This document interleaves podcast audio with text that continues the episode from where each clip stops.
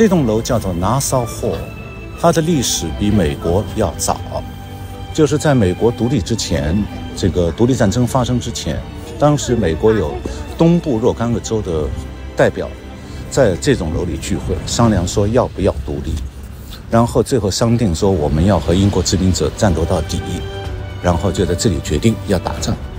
所以这个地方从这个楼开开完会出来以后，就在我们今天。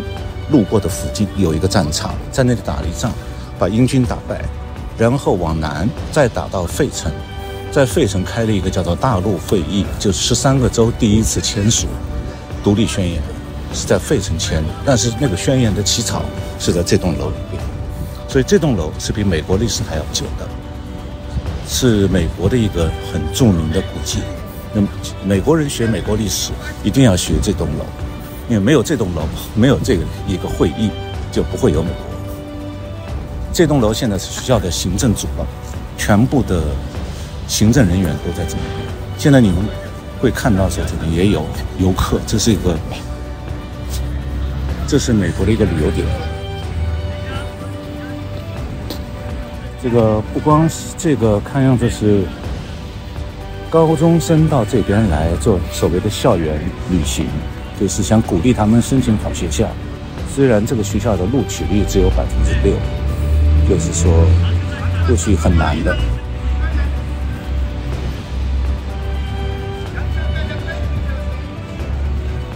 我们正面面对的是普林斯顿校园的唯一一个门，这是一个开放式校园，只有一个座面向这个普林斯顿镇的一条一个路，然后有一个校门。这个校门在校园内是有一个传说的。就是哪个本科学生四年当中有一次从这个校门里从校园往外走，穿过这个校门，那就你就倒霉了，你可能会当掉，会毕业不了，考试不及格等等等等。所以美国的本科学生都知道说这个校门是不可以走的。那么是校门的主要来来往的人全部是游客，游客不知道这一点，他们也不在乎。普林斯顿这个大学呢，在美国算是比较传统的一所大学。我曾经喜欢它的原因，也是因为这个学校的校风很古朴，然后对传统美国的传统价值观很坚持，也就是民主自由这个价值观。那么我来了以后，我才知道说，这个这所大学在三十年代以前，基本上说只收男生，那么一直到五十年代，收了女生以后。也仍然是说，呃，每个星期天上午是要到学校的教堂，所有学生一起参加活动。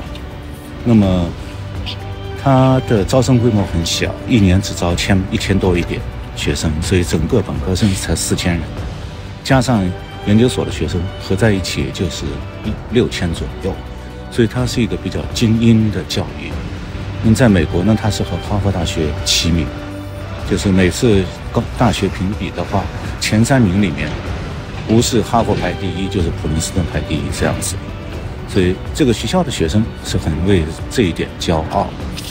那么这个学校也有个特点，就是说它不靠学生的学费来维持学校的运转，它的经费三分之一是学生的学费，还有三分之一是校友的捐献。这一点在其他大学都没有这么多的。就是他的校友毕业以后会给学校大量的回馈，另外三分之一收入是学校的校产的产生的这个收当年的收益。这个学校拥有很多世界上，呃，在非洲很多的金矿、钻石矿等等，所以他是相当有钱。那么这样的话呢，他入这个入学录取的时候，学生当中他不考虑你的家庭经济条件，只要你的资质达到他的。那个录取标准，他会筛选了以后挑出最多、最优秀的一群学生。那么这群学生中，如果有人家庭经济状况不佳，那么学校会倒过头来，不但免学费，而且倒过来给学生生活费。所以这样的话，很多优秀的学生实际上是靠学校养活他四年到毕业，一分钱不用出，反而生活费是学校在给他。所以这也是一个。这样的大学能够保持一个让学生专心的去学习。当然了，如果家庭情况比较好，一般来讲，这个一年要七万到八万，学费加上生活费，是相当昂贵的。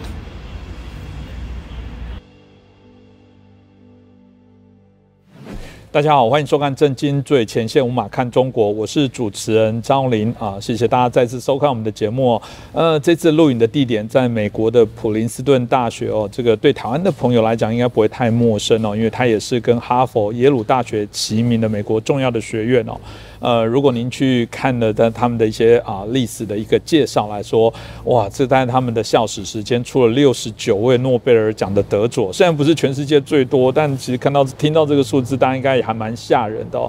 另外一个部分是啊，大家可能比较了解的爱因斯坦哦，他最终也是在普林斯顿这边常任的一个教授啊，最后这个人生的阶段也在这边度过，所以这里对许多人来讲是非常啊特别的地方，也是有许多台湾人也。会来这边求学的一些努力，想要来这边求学的一些地点哦。那在我旁边要访问的，当然就这边的校友，我们陈小龙博士哦。所以我们就很开心访问到我们的陈老师，也是普林斯顿的校友。老师你好，你好，是老师哦。这个是不是跟大家介绍一下普林斯顿大学？因为虽然啊，在资讯资料上，在台湾也许啊有一些人会去找这些资讯，但对有些人来讲，可能也许还是陌生，是不是让大家了解一下？呃，我们大家可能在台湾都知道说。这个美国有常春藤大学，所谓常春藤就是几所比较突出的私立大学，呃，排名比较前面，一共大概是八所这样子。那么在八所当中呢，这个有哈佛大学、普林斯顿大学等等，其他还有哥伦比亚大学。呃，我呢是这个学校的校友，在这里毕业的，我的博士学位是在那里拿，在这里拿的。那么现在我们所在的这个地方，这个建筑呢是叫 East Park。是普林斯顿这个西方语言文学系的这个教学楼和这个学生的学习室，还有这个教师的办公室。那么这栋楼我也曾经在这里有两年左右，几乎一个星期五天，每天都会到这里来报道，因为我要上俄文课。那么讲到这一点呢，就是就是我怎么来到普林斯顿这一点，可能很多人觉得有点讶异哈。因为实际上，我以前在节目里介绍过，我是从一九八八年底从中国到这个德国的西柏林，在那里做访问学者的。然后我又被巴黎的这个他们叫国家科学研究中心，就是相当于法国的科学院，然后呢把我邀请到他们那边去做访问学者。这样我就搬到巴黎去了。然后是在一九呃九零年的春天三月份的时候。我在巴黎那边看到了那个普林斯顿大学发过去的邀请，一个传真，就是说普林斯顿大学设立了一个在东亚系设立的一个访问学者项目，专门邀请世界各国一些学者呢。如果是因为六四的关系说不能不能再回到中国去，那么这种情况下，呃，是可以申请这所大学的访问学者项目。这样的话，我在巴黎就申请了，然后呢。这边是林培瑞教授和余英时教授在主持这个项目，他们呢研究以后就从挑选了十几将近二十多个人，那么我是第三个来的这报道的这个项目的访问学者。那来了以后是在东亚系，但是当时余英时教授向我建议说呢，希望是不是愿意在美国再进一步的深造。嗯，那么对我来讲，我当时正好是有这个意愿。呃，只是说我要挑选什么样的学校。那么当时呢，如果是延续我原来的中国的经济学的专业的话，呃，有一个在西海岸 San Diego 的教授叫 Barry Norton，我以前在节目里也介绍过。那么他呢，在中国的时候，我在中国的时候，他就已经到中国去访问我了。因为当时我在中国发了一篇介绍中国的这个经济转型过程中的一篇论文，呃，引起他很大的兴趣。他也在美国介绍，在他书里也介绍过。当时他是到北京找我去的，那么我到普林斯顿来以后，他又专门跑到普林斯顿来找我，他是非常希望我到他那边去。是，但是呢，我当时想法有所改变，我觉得如果我仍然局限在说研究中国经济这么个范畴的话，我的知识结构会比较的局限在这个里边。但是我当时是已经感觉到说中国的经济改革不会顺利。嗯，然后呢，我更想知道说我已经到了美国。呃，我有什么样的机会能够掌握更多的这个方面的知识？我特别感兴趣，就是说，共产党国家有没有可能走民主化道路？他要怎么样才能走？是。那么当时我在准备申请普林斯顿大学，我是要申请博士。那么申请的院校呢是普林斯顿一个叫做吴卓沃森 School of National in National International Studies and Public Affairs，就普林斯顿伍德沃威尔森国际关系和公共关系研究这个学院，申请他的博士项目。那么当时呢，这个苏联还在，还没有垮。我当时还是想说去研究一下苏联的政治民主化的过程，然后拿来和中国做对比。那么这样的话呢，我就在一九九零年的秋天、夏天的时候，我就开始这个准备考试，这个要考像 TOEFL 啊、GRE 这些是必须要考的。那么成绩过了才能够有资格录申请。那么就考这些考试，然后通过了以后，我再去申请学校。那么当时我提出来我自己的研究方向是说，我希望在那个国际关系学院，因为那个是相当于学国际政治。是，我是准备研究中国和苏联的转型的对比。那么教授们都是觉得这是个很好的题目，因为在美国基本上没有人能够这样做。嗯，一直到今天，也仍然没有人能够做到这一步。嗯，就是他两边都懂的话是不太可能的。原因是他没有能力同时掌握两种外语。那么普林斯顿这边跟我提出要求说，你来了以后，如果你要研究俄罗斯，按照学术界的标准，你必须懂俄，嗯，要懂到说会听说读写，要达到和俄国人差不多的水准。他说按照这个标准，你必须修完俄文系三年级的课程。是，那我就找我们俄文系，我们的俄文系就在这个 building，在这个楼下。嗯，那么我找过他们的老师，那个客人老师就跟我讲说，我们他很骄傲。因为普林斯顿也算是名校嘛，这个和哈佛齐名的。他说我们只承认哈佛的学分。他说如果你要想，我跟他讲说，我是不是可以用暑假修完一年级俄文的课程，我到这边上你二年级课程？他说那我们有前提的。嗯。他说你必须到哈佛暑期学院去学他们俄文系课程。他说我认识他的老师，他他很严格，你拿到九十五分你回来，我这边接受你。是。不然的话，你从我们一年级重新上起。嗯，那么这样的话我就很辛苦。一个暑假我在哈佛就学了七个星期，一天六节课，这样子突击下来就是把俄文系一年级学课程学完也达到标准要求，然后回来一开学我就跟俄文系二年级课程。嗯，那么也因此我在这个楼里，我刚才讲我几乎每天来报道，因为每天都有课。是，那么三。这个等于学完三年俄文以后，我对俄罗斯就基本上有相当了解了。那么在这个过程当中呢，我转系了，原因是，我突然发现说，就是我的指导教授需要找一个俄国方面的，一个中国政治方面的。那么，指导我中国政治的这个教授叫林 White，他就跟我建议说，他说你这个俄文的指导教授不好找啊。我说为什么？他说我告诉你，我们这里只有一个人。他说：“你去听一下他的课。”我就跑去听他的本科生的课了。这个教授在普林斯顿非常有名。普林斯顿一年只有一千多本科学生。嗯，他开苏联政治这门课，是上课的人有四百多个。嗯，第一排做助教坐满就十几个助教，这么多人，很受欢迎。这种情况下呢，就是说，他对这个学生影响很大。我去听他的课以后，我才发现不对，我这个人。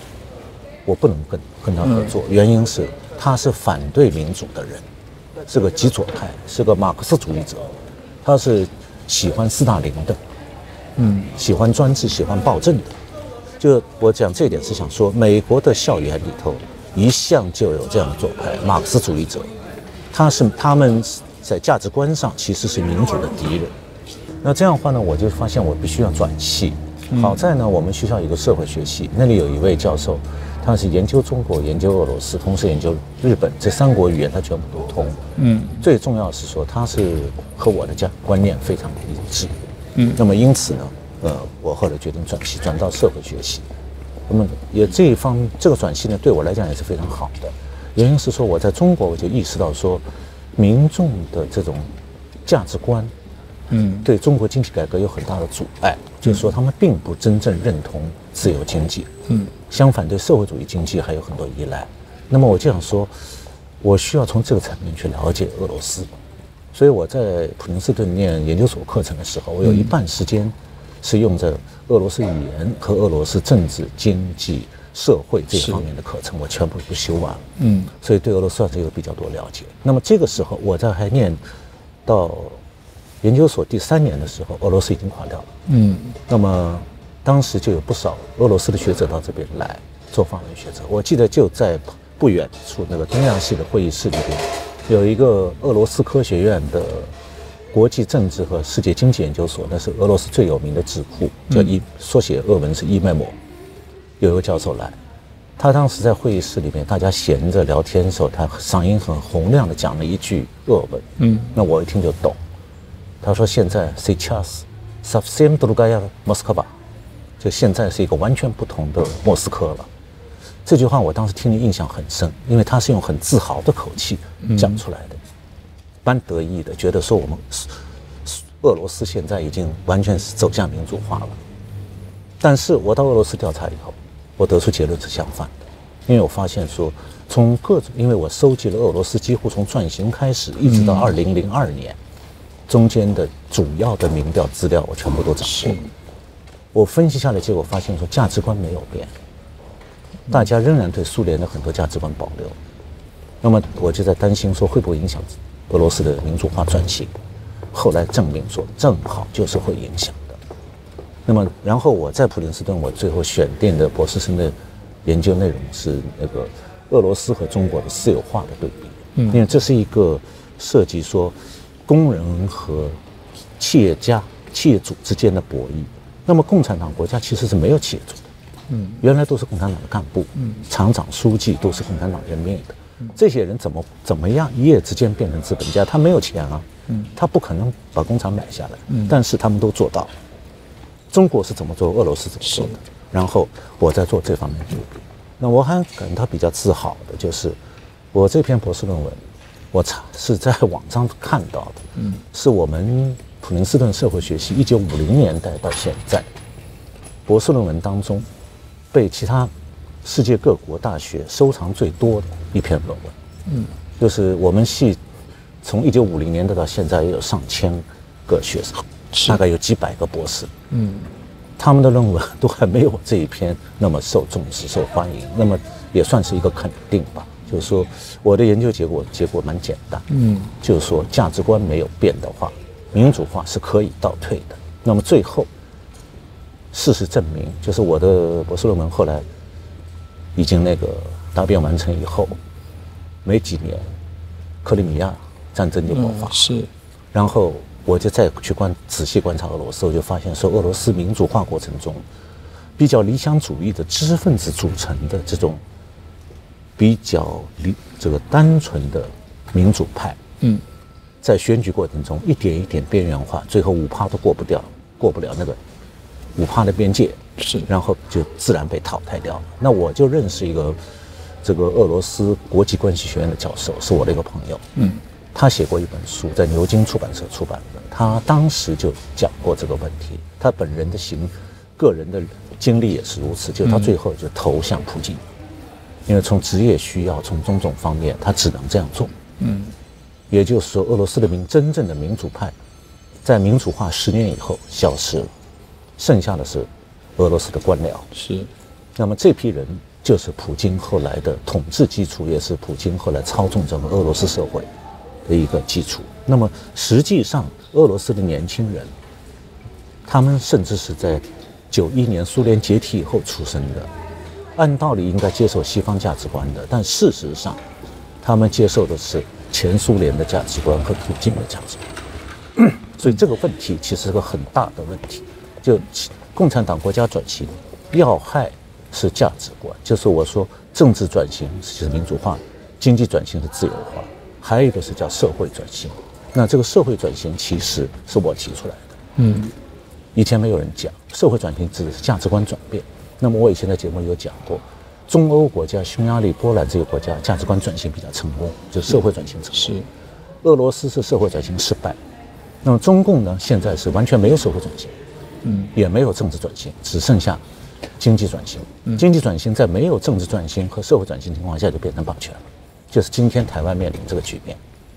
那么俄罗斯有了民主化，由于价值观没有完转变，其结果就是最后年轻一代也去拥抱苏联的价值观和普京，所以普京的选票当选是多数，百分之七八十，是，不见得都是大家被骗的，嗯，很多人是真的认同的。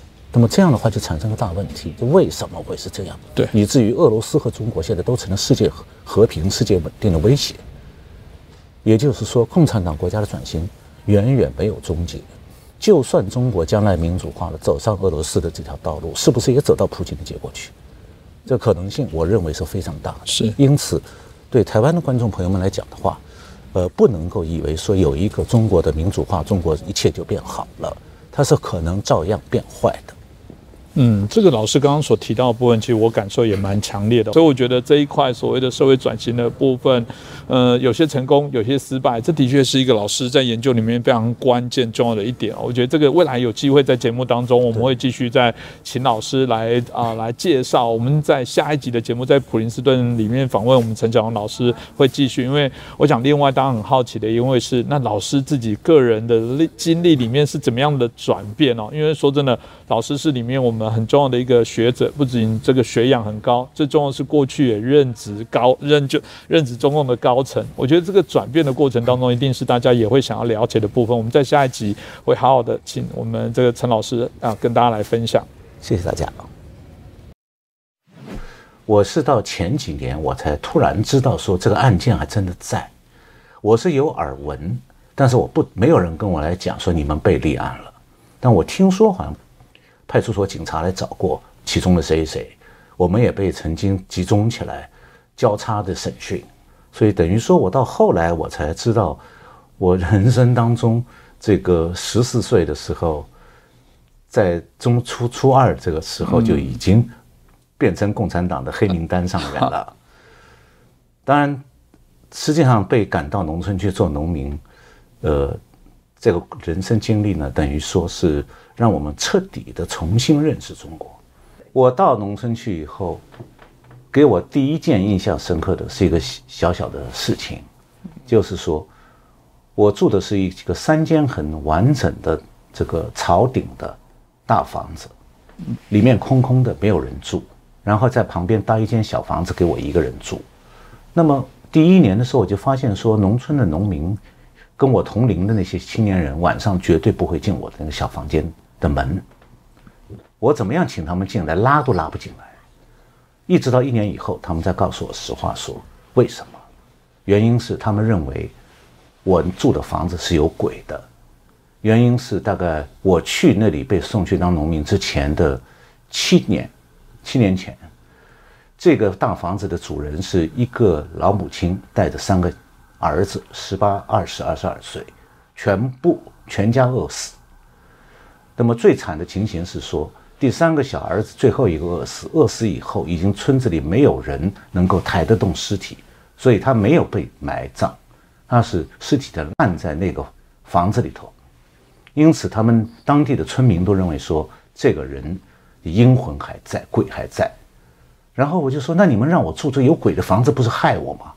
然后他们给我一句让我哭笑不得的话，啼笑皆非。他说你是过程中呢。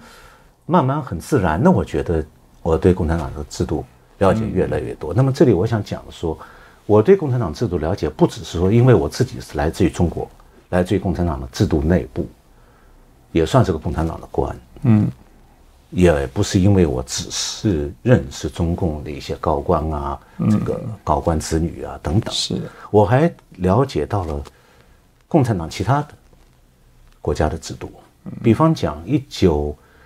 八八年底，我坐火车从北京到德国的波恩首都波恩去的时候，这是个很漫长的旅程，八天八夜。是火车，我就直接面对过克格勃的威胁。如果我进苏联，第一个火车站，我就拿着穿着羽绒服，因为零下三十几度，套一一件羽绒服，再拿一件羽绒服，我到天桥上去站了三分钟，等于做个活广告。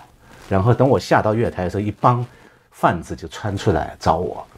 我们我当时俄语不灵，我只跟在雪上画，所以这样的话让我发现说，共产党国家的制度不是一个国家一个人的问题，它是整个制度的一个整体性现象、跨国界的。你只要实行共产党制度，被共产党统治，你的结局就和所有其他共产党国家一样，没有例外。